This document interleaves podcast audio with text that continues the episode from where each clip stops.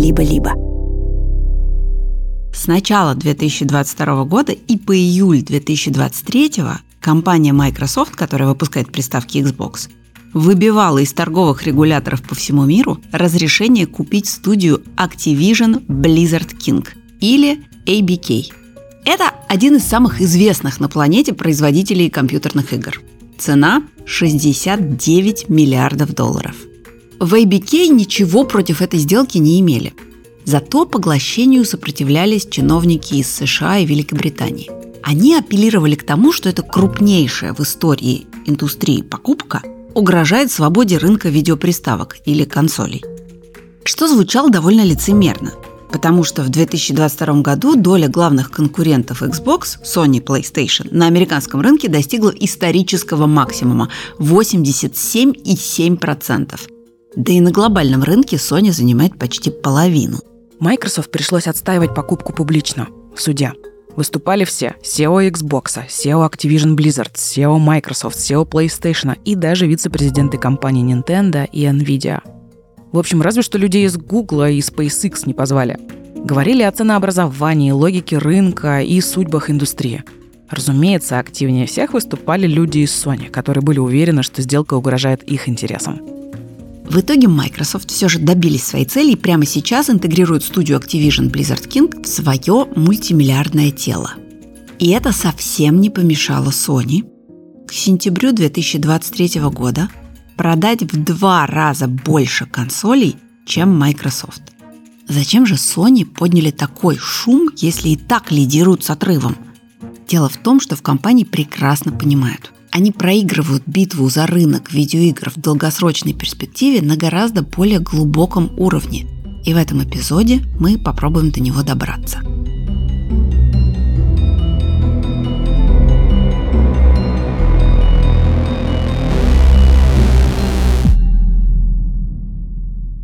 Привет! Это подкаст «Конкуренты» студии «Либо-либо» и банка. Меня зовут Лика Кремер, я предпринимательница и основательница студии. А меня зовут Даша Боровикова. В «Точке» я отвечаю за систему самоуправления. В этом подкасте мы рассказываем захватывающие истории конкуренции между гигантами рынка, которые не стесняются в методах борьбы за клиентов. И стараемся сделать из этого полезные выводы для бизнеса. Ведь в банке «Точка» мы заботимся о предпринимателях. В этом выпуске мы расскажем о конкуренции на рынке игровых консолей.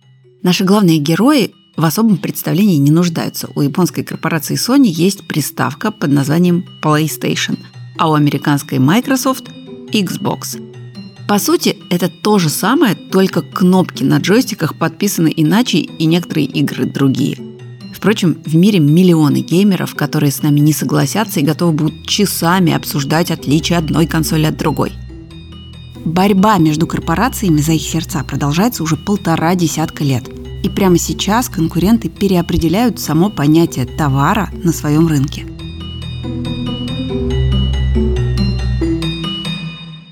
Прежде чем обсуждать борьбу производителей Xbox и PlayStation, пара слов об истории видеоигр и о том, откуда вообще взялась эта индустрия. Предки консолей, игровые автоматы, появились задолго до электроники и тем более до телевизоров – механических одноруких бандитов изобрели аж в 1894 году, а первые версии пинбола и вовсе в 1869. Ну а рядом с однорукими бандитами и пинболом в конце 19 века стояли игры типа How Girls Undress. Кидаешь монетку, заглядываешь в кинетоскоп и любуешься, как фотографическая девушка снимает с себя шляпку, сбрасывает с ноги чулок, ну и так далее. Постепенно эти развлечения разделились на независимые друг от друга ветви развития. Однорукие бандиты попали под регулирование и оказались в казино. Движущиеся картинки нашли пристанище в кинотеатрах, ну а пинбол и другие виды Games of Skill, то есть игр, в которых для успеха важна не столько удача, сколько сноровка, остались легальными и более-менее повсеместными. Датой рождения индустрии видеоигр принято считать 1972 год – Тогда в американских барах и кафе стали популярны автоматы для игры в понг. Это такой двумерный симулятор настольного тенниса. Именно этот аркадный автомат впервые стал коммерчески успешным. При этом понг, строго говоря, был плагиатом. Инженер и предприниматель Нолан Бушел запихал в корпус аркадного автомата клон игры «Теннис», который увидел на презентации Magnavox Odyssey. А это, кстати, была первая в мире консоль, то есть игровая приставка для телевизора. Magnavox Odyssey придумал и разработал Ральф Берр. Он был инженером старой школы. Во время Второй мировой работал по профессии в армии США, а после попал в оборонную компанию – Каким-то чудом ему удалось убедить свое начальство выделить деньги на абсолютно непрофильную разработку игровой приставки для домашнего телевизора. Когда Ральф показал прототип, серьезные люди на госконтрактах хоть и были впечатлены, но всерьез о производстве говорить не стали. Зато разработкой заинтересовались производители телевизоров Magnavox. Их интерес к консоли был сугубо коммерческим. Они продавали телевизоры взрослым, а приставка была идеальным сопутствующим товаром для семей, в которых росли дети – Нолан Бушел же, в свою очередь, был бизнесменом, который мечтал сделать огромный зал аркадных автоматов, где посетители бы играли в игры и ели пиццу.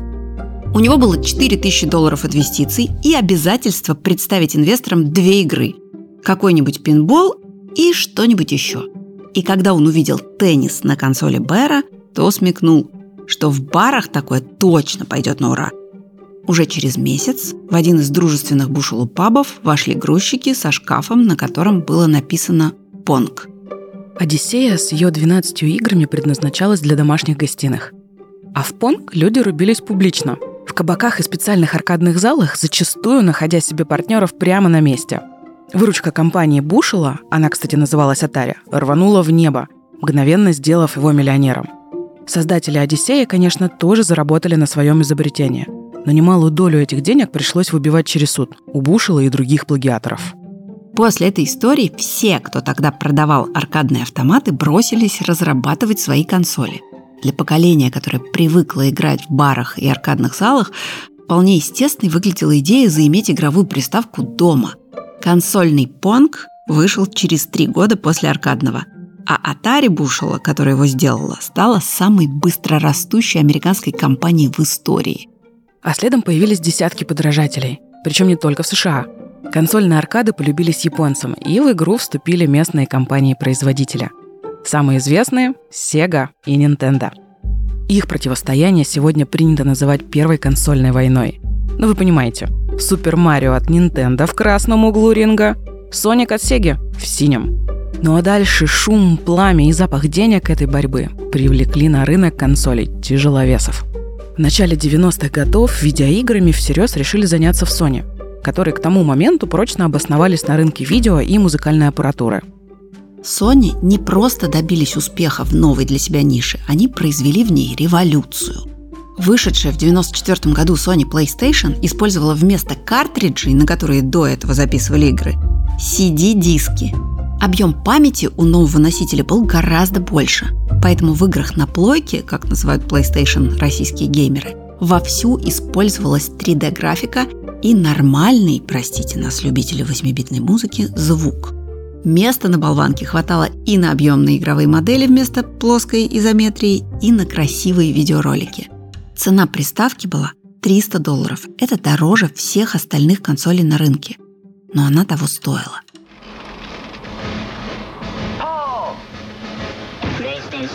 Еще одной революцией Sony было расширение целевой аудитории. Они продвигали свою консоль не только как развлечение для детей, но и как платформу для взрослых игр. К моменту выхода PlayStation как раз выросло поколение, которое провело детство, сидя перед телевизором с джойстиками. При этом и разработчики игр, и их аудитория ко второй половине 90-х к Марио с Соником испытывали уже разве что ностальгические чувства – на PlayStation же игровые персонажи обрели объем не только визуальный, но и драматический. Вот, например, как критики вспоминают одну из первых игр для плойки Metal Gear Solid. Она объединяет напряжение и увлекательность фильмов Бондианы с глубиной классической русской литературы. Это был настоящий нарративный шедевр, с которым не могла сравниться ни одна игра того времени. Герой Metal Gear Solid, Solid Snake, был уже не просто объектом, которым управляет игрок, а персонажем, которому по-настоящему сопереживаешь. В общем, к началу нулевых продажи PlayStation перевалили за 100 миллионов долларов. А если учитывать продажи PS1, это переизданная в 2000 году первая плойка, то за 120 миллионов. Это было в три раза больше, чем у Nintendo и Sega вместе взятых. Так, Первая консольная война закончилась разгромной победой Sony, компании, которая поначалу в ней даже не участвовала. Никаким Xbox в 90-х даже не пахло. Ну, почти.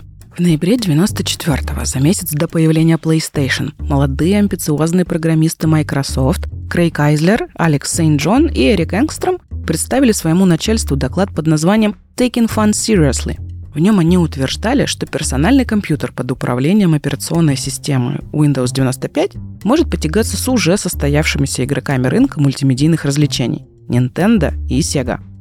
Руководство их доклад не убедил.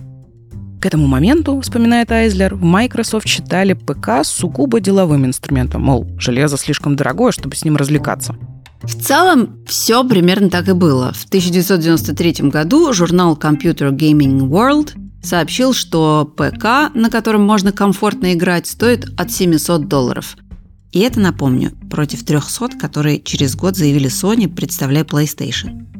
Игры для персональных компьютеров составляли только 13% от 6-миллиардного рынка видеоигр. И не только из-за дороговизны.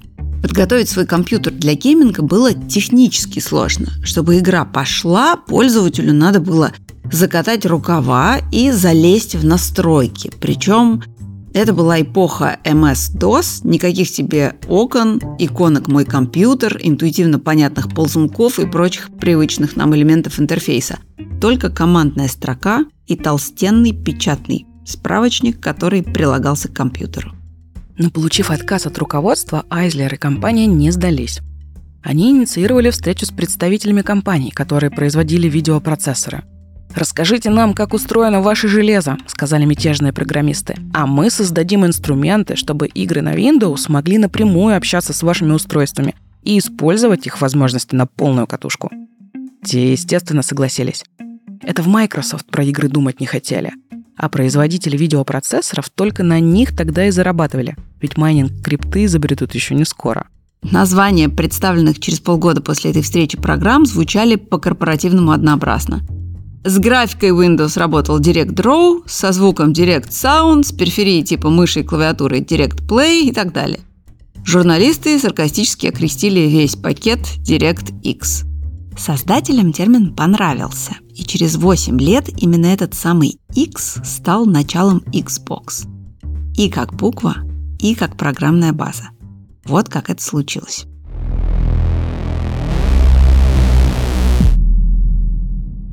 В 2000 году Sony, продав 100-миллионную приставку PlayStation, выпустили PS2. На презентации консоли в Японии прозвучали слова о том, что в мире больше миллиарда телевизоров. И в Sony считали, что именно этим числом описывался их целевой рынок.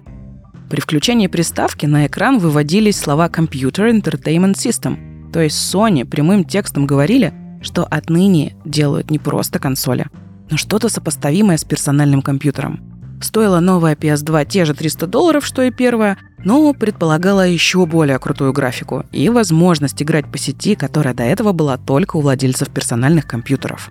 Для геймеров это означало, что теперь можно играть в по-компьютерному красивые игры, сидя на диване перед широкоформатным телевизором и не отдавать огромные деньги за качественный игровой компьютер.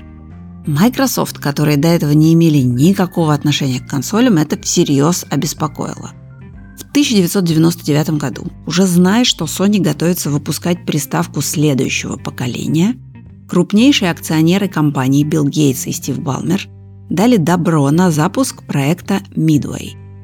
Это была отсылка к Мидвейскому сражению, поворотному событию на Тихоокеанском фронте Второй мировой, когда американцы не дали японской армии повторить Перл-Харбор. В общем, воинственных намерений Microsoft не скрывали. Широкая публика узнала о них через неделю после того, как Sony представили миру PS2. На презентации Microsoft Билл Гейтс стоял на сцене в черной косухе, а корпус прототипа новой консоли выглядел как черная пластиковая буква X с ядовито-зеленым глазом в центре. В следующем году Гейтс снова продемонстрировал всему миру Xbox, на этот раз ритейл-версию. Выглядела она уже не так своеобразно, а сам Гейтс был в более привычных брюках и синей рубашке. Правда, это компенсировалось тем, что вместе с ним приставку презентовал актер и рестлер Дуэйн Джонсон, ну, который скала. Xbox был самый компьютерный и архитектурно логичный из консолей. Комплектующие для приставки Microsoft сделали их старые партнеры, производители процессоров Intel и видеокарт NVIDIA. Помимо DVD-привода в коробке был жесткий диск на 8 гигабайт. Сегодня ПК-архитектура и встроенный накопитель – это стандарт индустрии. Но тогда консоли конструировали буквально кто во что гораст. У каждого производителя была своя философия. Это, кстати, через несколько лет принесет Sony немало головной боли. Но об этом позже. Появление Xbox не стало для Sony мидвейским поражением. Вторая PlayStation, современница Xbox, до сих пор остается самой коммерчески успешной из игровых приставок всех времен. Зато те, кого японцы когда-то задвинули на вторые роли, удар Microsoft почувствовали. В 2001 Sega, прежде один из лидеров индустрии, перестали выпускать свое железо и стали издателем видеоигр. В компании понимали, что тягаться одновременно и с преуспевающей консолью Sony, и с бесконечными деньгами Microsoft им не под силу. Ну а Nintendo, бывший противник Sega по первой консольной войне, к середине нулевых как будто бы вообще перестал думать о геймерах на диване. Они выбрали свой особый путь, и с тех пор их клиенты рубятся в видеоигры совсем не так, как владельцы плойки и Xbox. В прямом смысле прыгает по комнате, используя приставку Wii с контроллерами, которые реагируют на движение, а кто-то покупает маленькие портативные девайсы Nintendo DS или Nintendo Switch, такие, что ли, смеси Тетриса или советской игры «Ну погоди» и планшета. С точки зрения коммерции, это феноменально успешные консоли. Но с игровой точки зрения в один ряд с Xbox и PlayStation их не поставишь. Кстати, о вещах, которые с развитием технологий стали выпускаться в новых форматах. Вы когда-нибудь расплачивались в магазине кольцом? Теперь такая возможность появилась у предпринимателей, которые обслуживаются в точке да и в целом у клиентов точки максимальная свобода в выборе и возможностях оплаты. Помимо колец, у нас есть платежные стикеры для любителей бесконтактной оплаты и карты с ярким дизайном, которые можно использовать как обычные дебетовые. Еще один приятный бонус – все наши клиенты получают 7% на остаток. Подробности в описании.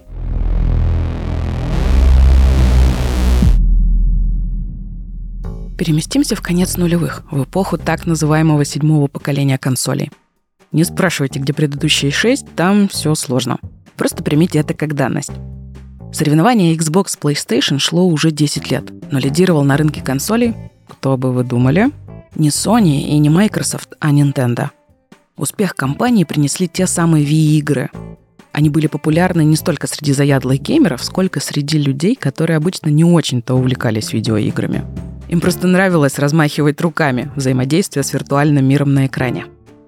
Продажи VE на рубеже нулевых и десятых чуть-чуть превышали 100 миллионов консолей. На втором месте шли Sony с почти 88 миллионами проданных PlayStation 3 и на третьем с незначительным отрывом Microsoft и 84 миллиона Xbox 360.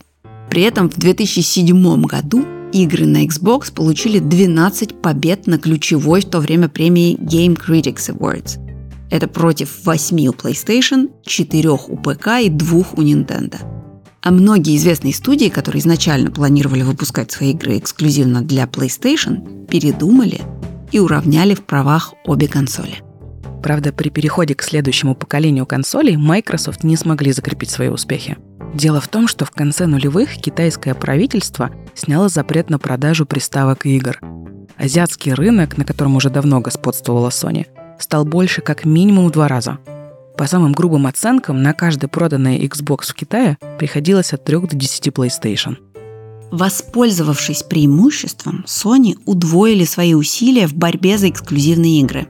В итоге список игр, в которые сейчас можно поиграть только на Sony PlayStation, исчисляется сотнями. И даже если перечислять только хиты, он будет внушительный. Судите сами. Last of Us, Uncharted, God of War, Bloodborne, ну и так далее. В общем, клиентам Sony не на что было жаловаться, в отличие от владельцев Xbox. Вот, например, как в 2018 звучал типичный ответ на вопрос о том, какая консоль лучше. Это отзыв с одного из геймерских сайтов.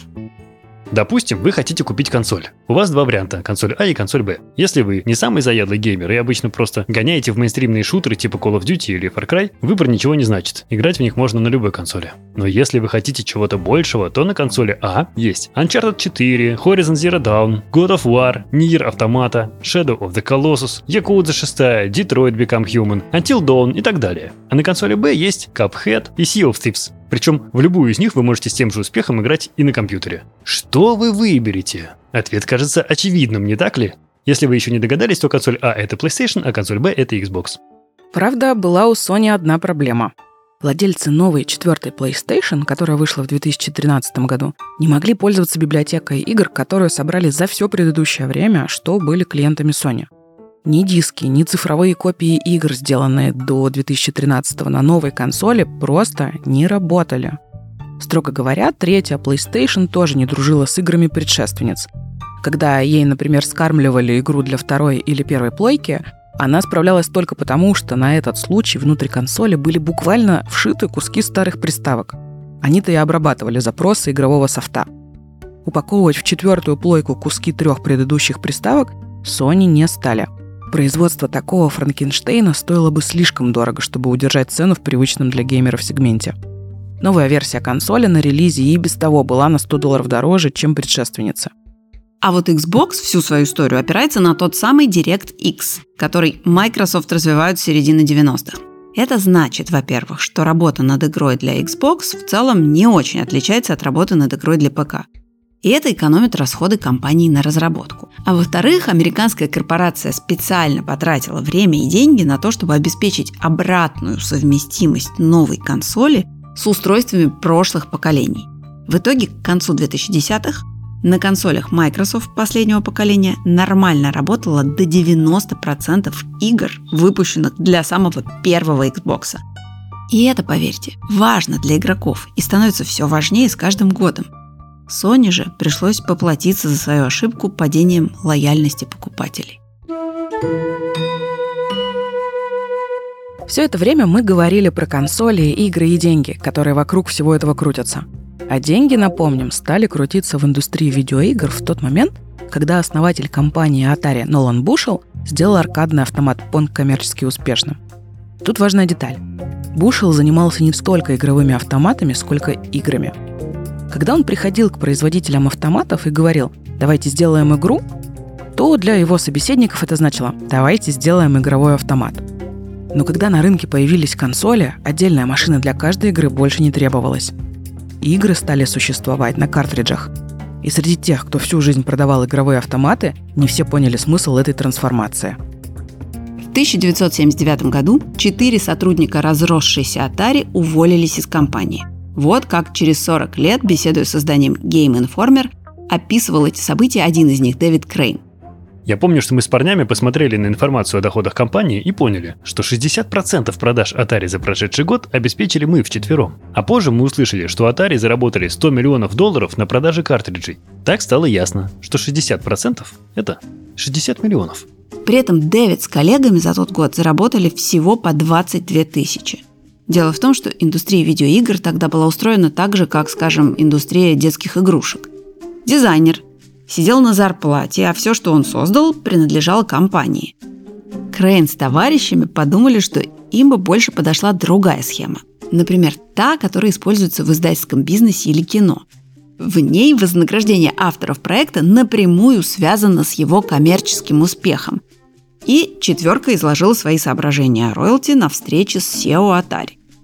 Вот что Крейн вспоминает об этой встрече. Он сказал, для нас вы не важнее, чем люди, которые собирают на заводе картриджи. В общем, он гнул эту корпоративную линию, что, мол, все мы делаем одно и то же, делаем игры. И он совершенно не улавливал, что придумывать игры – работа творческая, авторская. Он назвал нас паденщиками и сказал, кто угодно может делать то же, что вы. Для менеджмента Atari картриджи с играми были чем-то типа монеток, которые закидывали игроки в аркадный автомат. Буквально разменный материал. Их не интересовали продажи картриджей, главное было продать консоль. В итоге уволившиеся сотрудники во главе с Крейном основали свою компанию и назвали ее Activision. Да, ту самую из начала эпизода. Позже она разрастется и станет называться Activision Blizzard King. И начала она с того, что стала придумывать новые игры для консоли Atari и продавать их на картриджах. получив от венчурных инвесторов немногим меньше миллиона на старт своего дела, геймдевы уже через три года владели бизнесом, который оценивался больше, чем в 300 миллионов долларов. Мы описываем этот сюжет, чтобы объяснить, как в индустрии видеоигр появилась принципиально новая независимая сущность – студии, выпускающие игры – Осознав это, производители консолей стали пытаться вернуть себе власть, скупая эти самые игровые студии. Теперь вы понимаете, почему спор между Sony и Microsoft вокруг покупки Activision Blizzard King – принципиальное дело.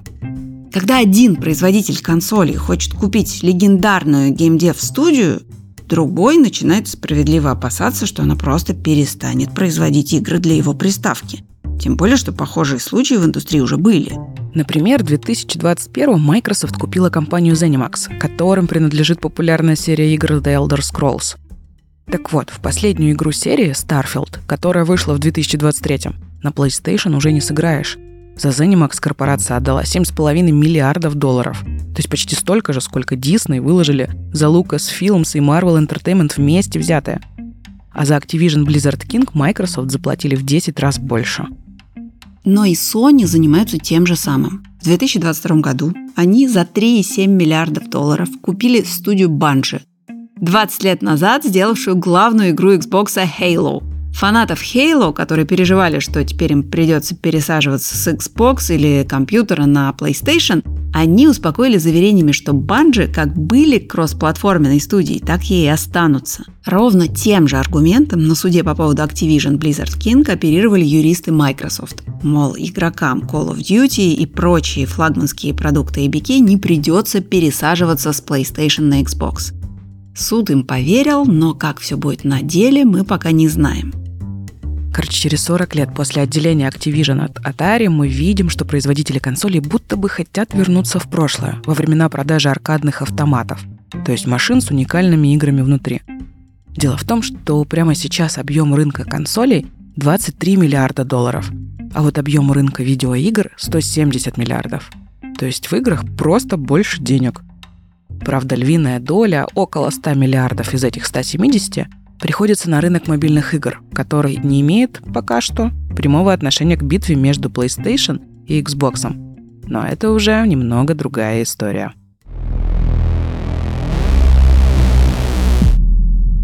Реальные истории брендов вдохновляют на смелые поступки и показывают, что нет ничего невозможного. И если вы подумали, что самое время начать свое дело, то точка всегда рядом. А по промокоду «Конкуренты» мы дарим нашим слушателям 3 месяца бесплатного обслуживания. Подробности в описании. Итак, в 2023 году Sony и регуляторы переживали, что купив Activision Blizzard King, Microsoft может, к примеру, сделать флагманскую игру студии Call of Duty эксклюзивной для обладателей консоли Xbox. Ежемесячная аудитория Call of Duty 7 миллионов человек, и почти половина из них играет на PlayStation. То есть перемены сказались бы на многих. Еще японцы предположили, что их конкуренты могут испортить игру для владельцев PlayStation, например, сделав версию для Sony менее совершенной, а то и вовсе, специально досыпав в нее багов. Microsoft в ответ крутили пальцем у виска. Впрочем, разбирательство в американском суде показало, что в Sony отдают себе отчет в том, что опасения по поводу грядущего угона Call of Duty в действительности чепуха. Дело было не в эксклюзивах. А в чем же тогда? На второй день слушаний Фил Спенсер, генеральный директор Microsoft Gaming, который в том числе отвечает за Xbox, прямо в суде признал, Microsoft давно проиграла консольную войну. Причем не только Sony, но и Nintendo. Даже если сделка по покупке ABK состоится, их соперники продолжат доминировать на рынке – чтобы лучше понять, к чему клонит Фил, послушайте, что он за пару лет до суда говорил в интервью на шоу Second Request, которое посвящено монополиям и монополистам. the diversity in business models that creators can use to build games. Индустрия должна поддерживать существующее разнообразие бизнес-моделей, которые сегодня могут использовать разработчики игр. Тут можно провести аналогию с видео. Бизнес-модель, которую использует телевидение, отличается от подписной модели и кинопроката. И это замечательно как для создателей, так и для потребителей. Я могу, если захочу, потратить два часа на то, чтобы сходить в кино. Я могу подписаться, сидя дома, на Netflix или Disney+, а могу сидеть, смотреть YouTube или NBC, и все существующие бизнес-модели позволяют мне взаимодействовать с разнообразным контентом, а авторам позволяют его производить. Я хочу, чтобы гейминг тоже мог существовать с опорой на разнообразные бизнес-модели. При этом бизнес-модель консольного рынка последние 20 лет, по словам того же Фила Спенсера, выглядела так. Вы продаете девайс себе в убыток, чтобы затем заработать на продаже игр. Ну или как-то еще. И я думаю, что эта модель изменится. Это как-то отсылает нас к механике монетизации, которую сегодня называют микротранзакции, а не же MTX. Схема проста и хорошо известна под именем F2P, то есть Free to Play. Ну или, как шутят про эту аббревиатуру геймеры, Free to Pay. Доступ к игре совершенно бесплатен – при этом, чтобы облегчить процесс ее прохождения, пользователю предлагают потратить реальные деньги на внутриигровую валюту, за которую можно купить своему персонажу доспехи, магические заклинания, очки силы и прочие бонусы, которые очень сложно или буквально невозможно получить, просто тратя на игру время. Естественно, рано или поздно возможность тратиться на все это становится необходимостью, без которой особого успеха в игре не добьешься. Итак, давайте обобщим. Сегодня цель производителей консолей – продать консоль, возможно, в убыток себе, чтобы потом зарабатывать на играх для нее, будь то продажи премиальных блокбастеров или навар с микротранзакций. Но Спенсер утверждает, что он нашел третий путь для заработка. Его изобретение называется Game Pass. Xbox запустил Game Pass еще в 2017 году. Суть механизма Плати ежемесячно фиксированную сумму и играй во что хочешь из большого, но все же ограниченного списка онлайн-библиотеки. А если что-то из списка тебе приглянулось настолько, что ты не готов с этим расставаться, когда подписка кончится, это можно просто купить в вечное пользование. Ну а если разработчикам такое предложение покажется недостаточно прибыльным, например, несопоставимым с количеством усилий, которые они потратили на игру – ничто не мешает им вкрутить какие-нибудь микротранзакции. По сути, Фил Спенсер хочет, чтобы Xbox перестал быть физической коробкой для игр и стал онлайн-библиотекой. При этом брать на прокат, ну или покупать. Игры в этой библиотеке смогут владельцы любых устройств, будь то персональный компьютер, консоль или даже смартфон. То есть цель Xbox – начать продавать, собственно, саму возможность во что-нибудь сыграть. В 2023 году идея продавать подписку выглядит простой и даже банальной. Почему же тогда Sony, которым апеллировали в британском и американском судах, так упорно настаивали на том, что именно покупка Activision Blizzard King угрожает их положению на рынке? Вероятно, их настоящие опасения связаны с тем, что накопленная ими база клиентов, владельцев PlayStation, станет инфраструктурой для Microsoft, продающих подписку на библиотеку игр. Еще одна проблема. Сами Sony не могут создать библиотеку для PlayStation так легко, как это делает Xbox – Помните, мы рассказывали, что, например, на четвертой PlayStation в более старые игры уже не сыграешь? А сотням тысяч геймеров важен именно старый игровой фонд. В общем, Sony опасаются, что в скором времени все, что им останется, продавать консоли. То есть работать на менее емком рынке и предположительно себе в убыток. При этом Microsoft эксклюзивы и правда, кажется, больше не интересуют. Ведь они переносят схватку в новое пространство, кроссплатформенное. Не исключено, что вскоре нам ничто не помешает наслаждаться доступом к библиотеке Xbox, держа в руках джойстик от PlayStation. Произойдет ли это, нам еще только предстоит узнать. Итак, давайте подведем итоги этой истории. Здесь и сейчас Sony – лидеры рынка консолей. Но скоро это может измениться. Японская корпорация сама себя подставила, когда не позаботилась о том, чтобы на новых консолях можно было сыграть в старые игры – на компенсацию этого ушла уйма времени и денег. Что из этого следует? Всегда думайте о своей уже существующей аудитории. Sony хотели сделать лучшую в мире приставку, чтобы привлечь новых геймеров и проигнорировали интересы тех, кто давно играет в консоли и хочет продолжать пользоваться своей старой библиотекой, за что и поплатились. Ну а опыт Xbox учит нас постоянно анализировать, каким именно продуктом ты торгуешь, и в любой момент быть готовым его переформатировать. В Microsoft смекнули, что новый виток консольной войны им не выиграть. И прямо сейчас выстраивают новую бизнес-модель, которая заставляет конкурентов нервничать.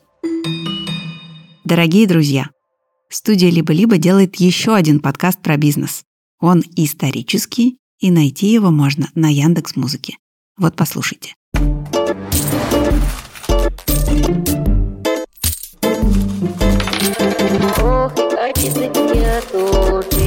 Привет! Это подкаст «Время и деньги» студии «Либо-либо» о роли бизнеса в истории. В предыдущих четырех сезонах я рассказывал о ресурсах, предпринимателях и деловых схемах, то есть о том, как и из чего люди делали деньги. Этот пятый сезон особенный. Он тоже про деньги, но теперь же в самом прямом смысле. Что в истории России было деньгами, как они менялись, почему власти реформировали денежную систему и что из этого удавалось, а что нет. Все как обычно, от древности до новейшего времени. Подкаст выходит на Яндекс Музыке. Меня зовут Андрей Аксенов. Привет.